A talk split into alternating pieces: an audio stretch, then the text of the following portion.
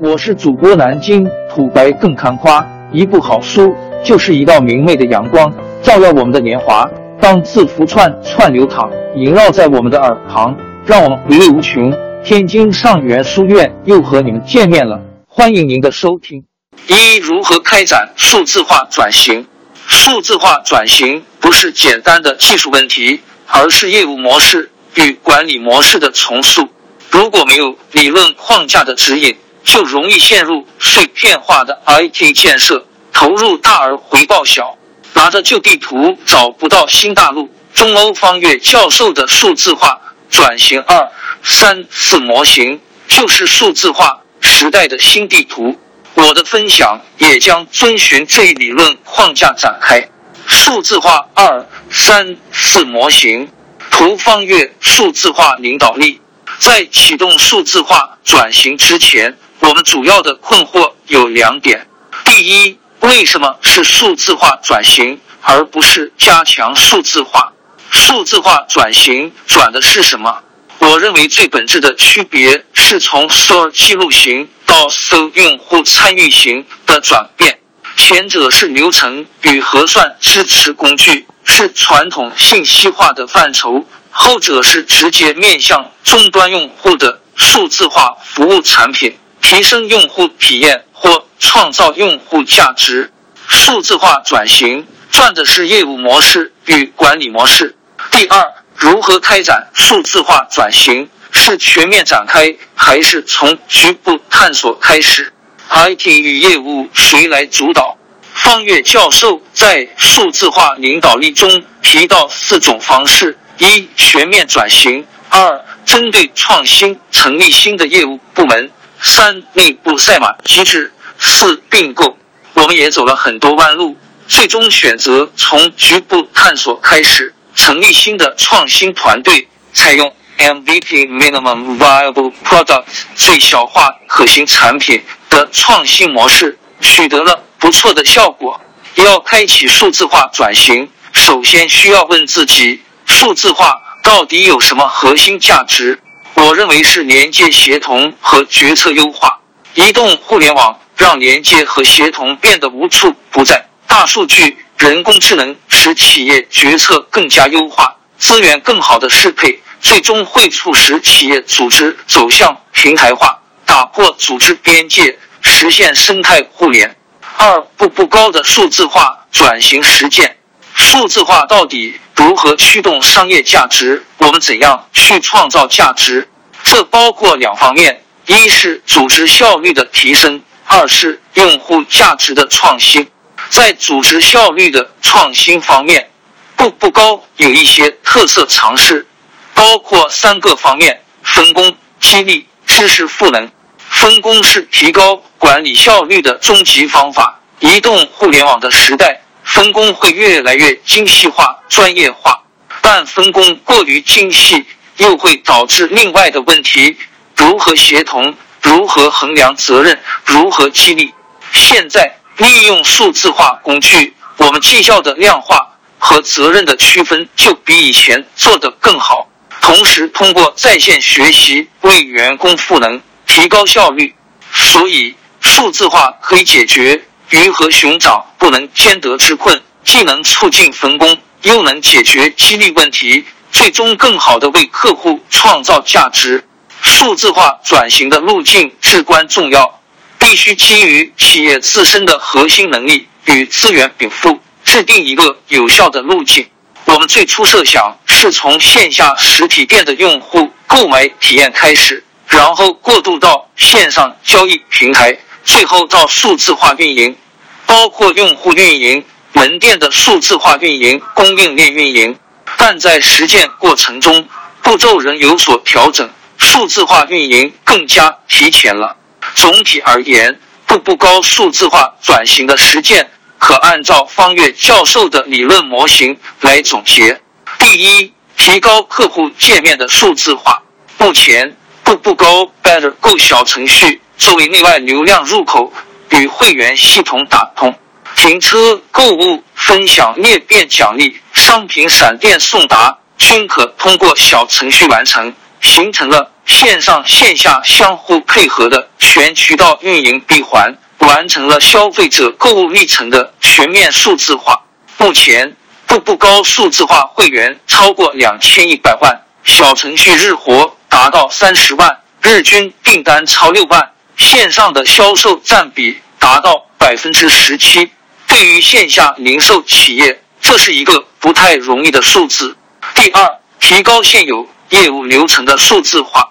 步步高有一万多员工在卖场工作，过去是很难进行管理监督的。全面数字化后，目标就是要打造可量化、可评估、可追溯、可优化的 PDCA Plan 计划，就执行 Check 检查、Action 处理数字化闭环，将现有流程、指标、任务全面数字化。实现员工责任和绩效可追溯，最后基于以上数据做归因分析，进行诊断和优化。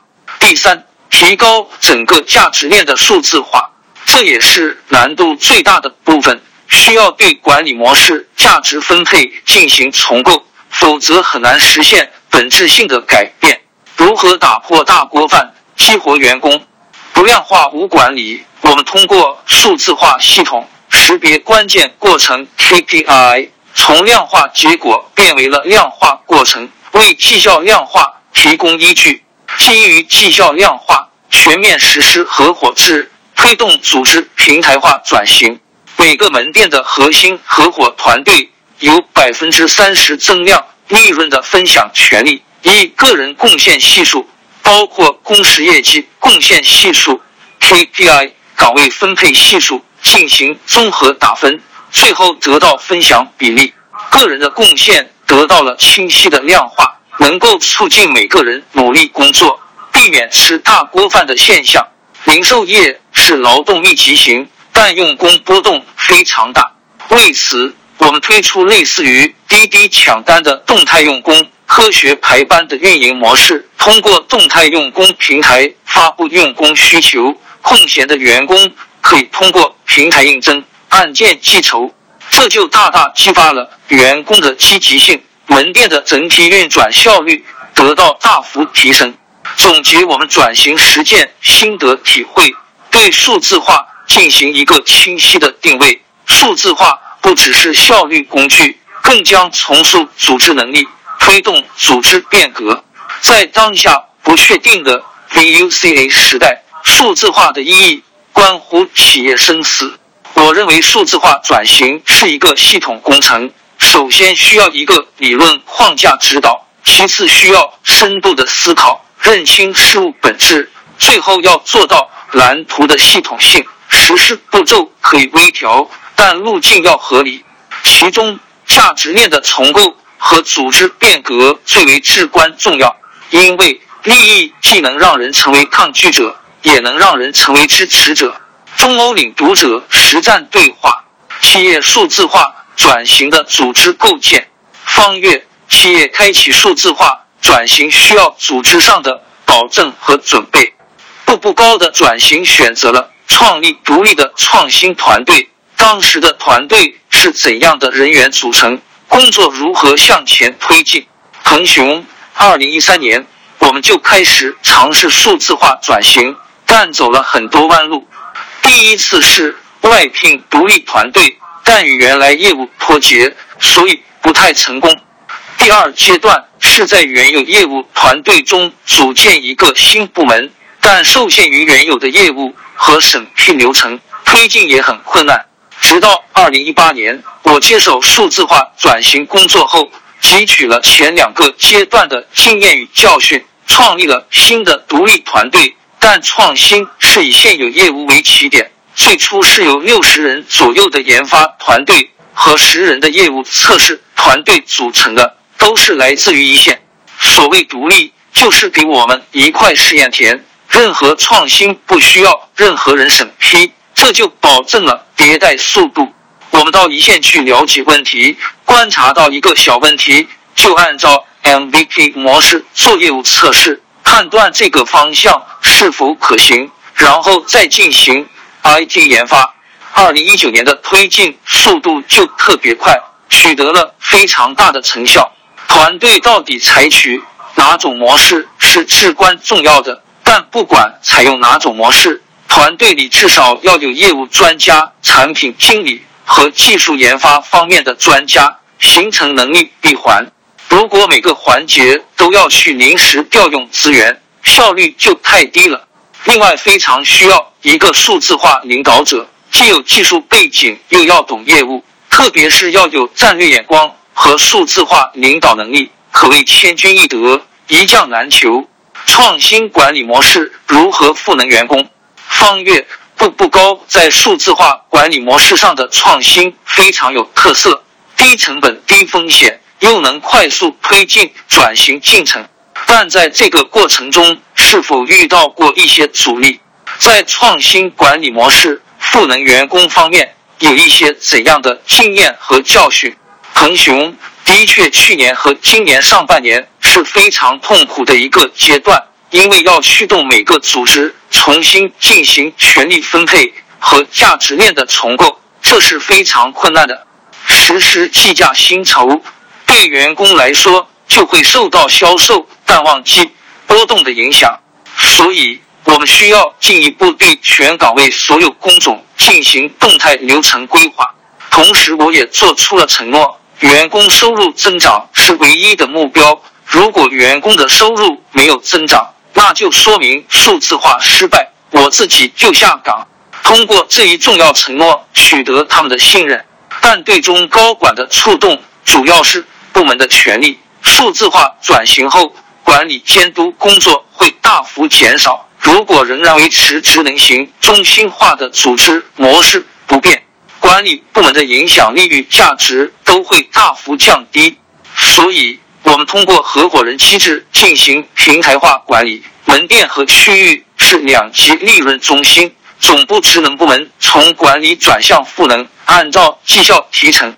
比如人力资源部。可以到门店去辅导人效提升，按照提效比例形成绩效 KPI，他们就能拿到更多的奖金。数字化不仅仅是硬件投入，方月很多企业做数字化转型投入可能很大，但不一定有多大的效果。步步高转型过程中的投入产出 ROI 如何？是否有很高的 IT 设备和服务费用的投入？恒雄总体来讲，我们的投入产出 ROI 是非常高的，因为并没有太大的硬件设备投入。每一个小项目由一个业务团队做一周至一月的验证测试，测试期间尽可能手工处理数据，不做 IT 开发，大概三万付二十万的成本就可以验证出来是否有效。之后才做大规模的开发。最重要的是，我们一定要做最有价值的事情，去考虑这个事情有没有规模效应、网络效应、边际成本是不是很低。步步高是一个劳动密集型的企业，正式员工将近二万人，每年的人力成本有十多亿。简单提高某个细节流程的操作效率，效果是有限的。所以，我们的技术首先应用于绩效管理，从而激发所有员工去创新。比如，动态用工其实是并不复杂的算法和移动化工具，但能够产生很大的规模效应。如果仅仅为了提高信息化买一大堆硬件，那个 RIO 一定是负数。四步走推进数字化转型，方月。步步高如何区分数字化转型的阶段？恒雄对于数字化转型的阶段，我认为其实是一个连续不断的迭代。你可以从一个很小的点开始，选取某一个闭环场景，按照这四个阶段去推进。零至零一业务试验探索阶段，零点一至一可行之后，迅速形成标准化流程。产品要有规模复制的效率，一至十产品测试阶段，在一个区域里要完成多样性小范围测试验证，十以后就是在全公司推广。过程中可能有多个场景在交叉迭代，但要有一个评估标准，就是现有的核心业务在什么阶段完成一个基本的转型。数字化转型成功三指标。方月，您如何定义数字化转型的成功要素？恒雄，我个人的体会是，以下三者是缺一不可的。第一是组织效率和利润要有明显提升。如果是一个小的提升，那只是一个优化。数字化成熟以后，应该有极大的标志性的提升。第二是要形成以数字化为基础的可复制的组织能力。短时间的努力可以创造利润的增量，但不可持续、不可复制，必须要实现组织能力的数字化，比如在线学习、绩效管理等。